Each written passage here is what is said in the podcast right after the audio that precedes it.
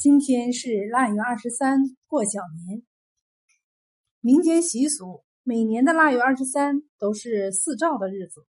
所谓四灶，就是送灶神上天，祈求灶神向玉皇大帝说下界人间的好话，以保全家老少平安吉祥之意。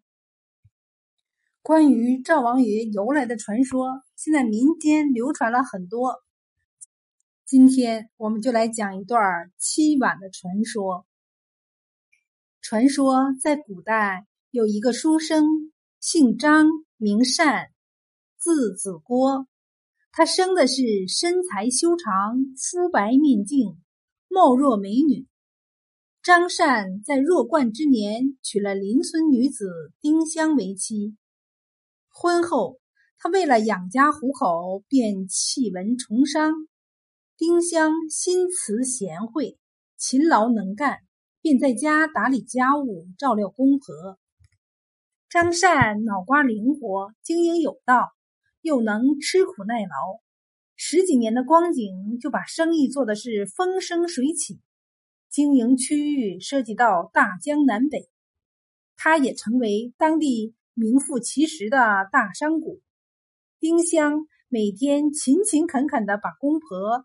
伺候的高高兴兴，把家里家外打理的是井井有条。有一年，张善到江南的经营网点儿去盘点库存，清点银资，顺便因地制宜，再增加些经营项目。孤身在外，总是有些寂寞，他就忙里偷闲的去了一些风花雪月场所，饮酒作乐。以排遣心中的寂寞，在这里，他遇到了歌女李海棠。这李海棠生的是肤若凝脂，眸似秋波，歌喉圆润，风情万种，只把的张善迷的是如痴如醉。李海棠见张善面容俊秀，身材高挑，风流倜傥。更重要的是，家资万贯，出手阔绰，郎情妾意，俩人很快就如胶似漆，难解难分。人若修身不够，德不配位，理智驾驭不了欲望，钱袋儿的膨胀反而加剧了欲望的膨胀，加快了思想的迷失。此时的张善已经迷失了自我。思想飘飘然起来，他越来越觉得丁香土气、俗气，与他不般配，与万般柔情的李海棠更是没法相比。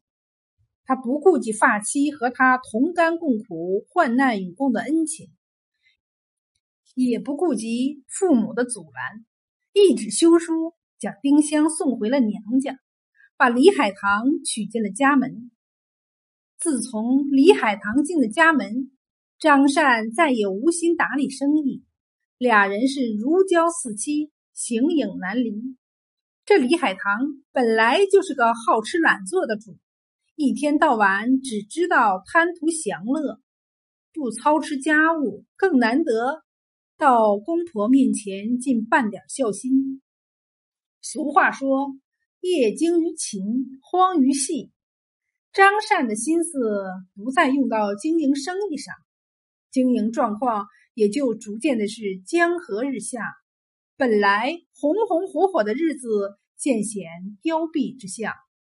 天有不测风云，一天，李海棠因做饭不小心引发了火灾，大火吞噬了整个家园，所有的家产付之一炬。更可悲的是。张善在救火时熏瞎了双眼。各个经营网点的负责人和伙计，本来就对主人冷落的生意颇有微词，逐渐心生意念。今听说主家发生了变故，便纷纷私卷财物和银两，逃亡他乡。家境遭此巨变，张善的父母经受不住打击。一病不起，不久就双双撒手人寰。李海棠嫁给张善的目的，就是为了贪图荣华富贵。今见他身无分文，无处安身，且双目失明，就把心一横，撇下张善，独自跑回了江南。张善双目失明，成了一个废人，且无依无靠，只好沿街四处乞讨。话说丁香被休之后，回到娘家，起初也想自挂东南枝，了却此生。可几次寻死不成，心情也就慢慢平复下来。考虑到人生还要继续。就在旁人的说和下，嫁给了邻村的一个柴夫。这个柴夫心地善良，老实巴交，对丁香体贴入微。这一年的腊月二十三，家家户户都忙着清房扫舍、整理庭院，准备过年。丁香也在家里忙前忙后。这时，突然来了一个讨饭的瞎子。他定睛仔细一看，大吃一惊。原来这就是他的前夫张善，丁香是又气又恨又心疼，看着冻得瑟瑟发抖的张善，就把他让到屋里，又做了他最爱吃的手擀杂粮面，盛了一大碗，顺手把他心爱的银簪子从头上拔下来，夹在面里，因为。当着现任丈夫的面对一乞丐大方施舍是说不过去的，更怕直接施舍给张善，他会心里羞愧，不好意思接受。张善手捧这一大碗热气腾腾的手擀面，狼吞虎咽的吃起来。突然，他的牙被一块硬东西硌了一下，他连忙把这硬物从嘴里拿出来。也没在手里掂一下就扔了出去，还说了句：“鸡骨头掉到锅里了。”丁香是希望他拿在手里掂一下，然后装在口袋里，出去变卖了，在讨不到饭的时候也好买些东西填饱肚子。张善已经很长时间没吃过手擀面了，嚼起来觉得这面的口味儿怎么这么熟悉？越吃越觉得熟悉，他仔细回忆刚才女主人说话的声音，这时又听到女主人在一旁吧嗒吧嗒的抹眼泪的声音，这声音是多么的熟悉！坏了，这是丁香的家。他马上明白了，刚才那沉甸甸的鸡骨头是丁香故意掉在锅里的，真是用心良苦啊！此时的张善万般滋味涌上心头，他想到丁香和他患难与共，对他体贴恩爱，对父母尽慈尽孝，对家庭辛勤操劳，想到自己见异思迁，喜新厌旧，不念旧情，狠心休妻，今落魄至此，罪有应得，已无面目再苟活人世。他这时真恨不能找个地缝钻进去。听到灶堂里的火在熊熊的燃烧，他也没脸面和丁香打一声招呼，就不顾一切的一头钻进了灶堂。丁香只顾在那里偷偷的抹眼泪。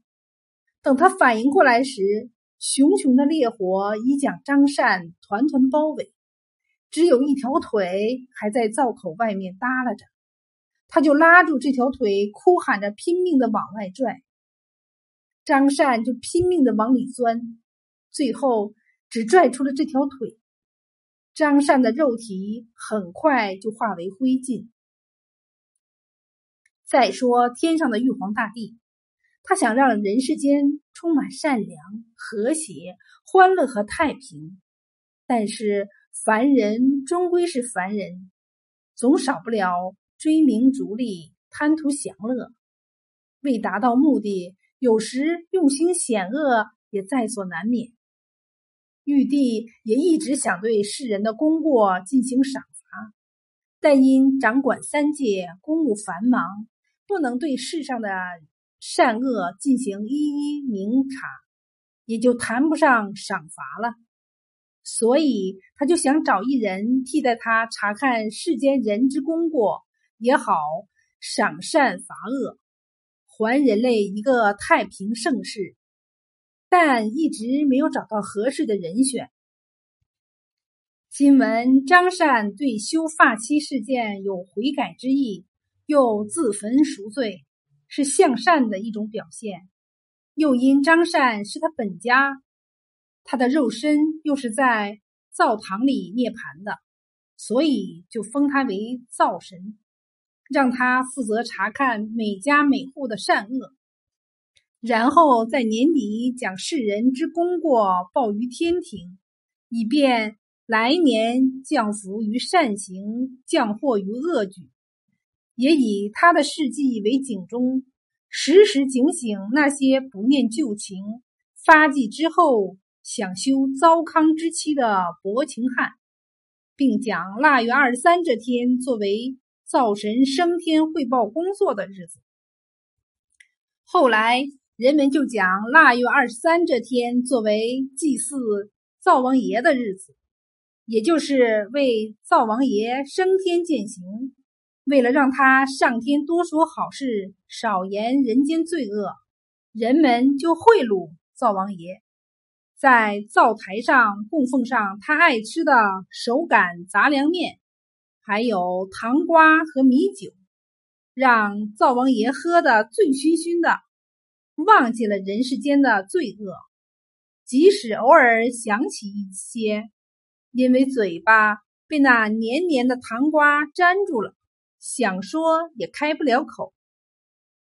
传说丁香守着张善那条囫囵腿，哭得个死去活来。他看见这条腿，就好像看见了张善，所以就天天守着。他那善良的砍柴丈夫，觉得家里整天放着一条人腿也不是个事儿，就仿照那条腿，偷偷用木头做了一个。让他整天守着，丁香就伴着这条木腿直至终老。后来人们发现这条木腿还有一个别的用途，掏灶灰，所以人们就把它作为掏灰的工具，一直沿用至今。历经几千年的演变，也就成了我们今天在农村还能见到的掏灰耙。在山东半岛供奉的灶王爷神像，大多数都是潍坊寒亭杨家埠用木板印刷术制作的。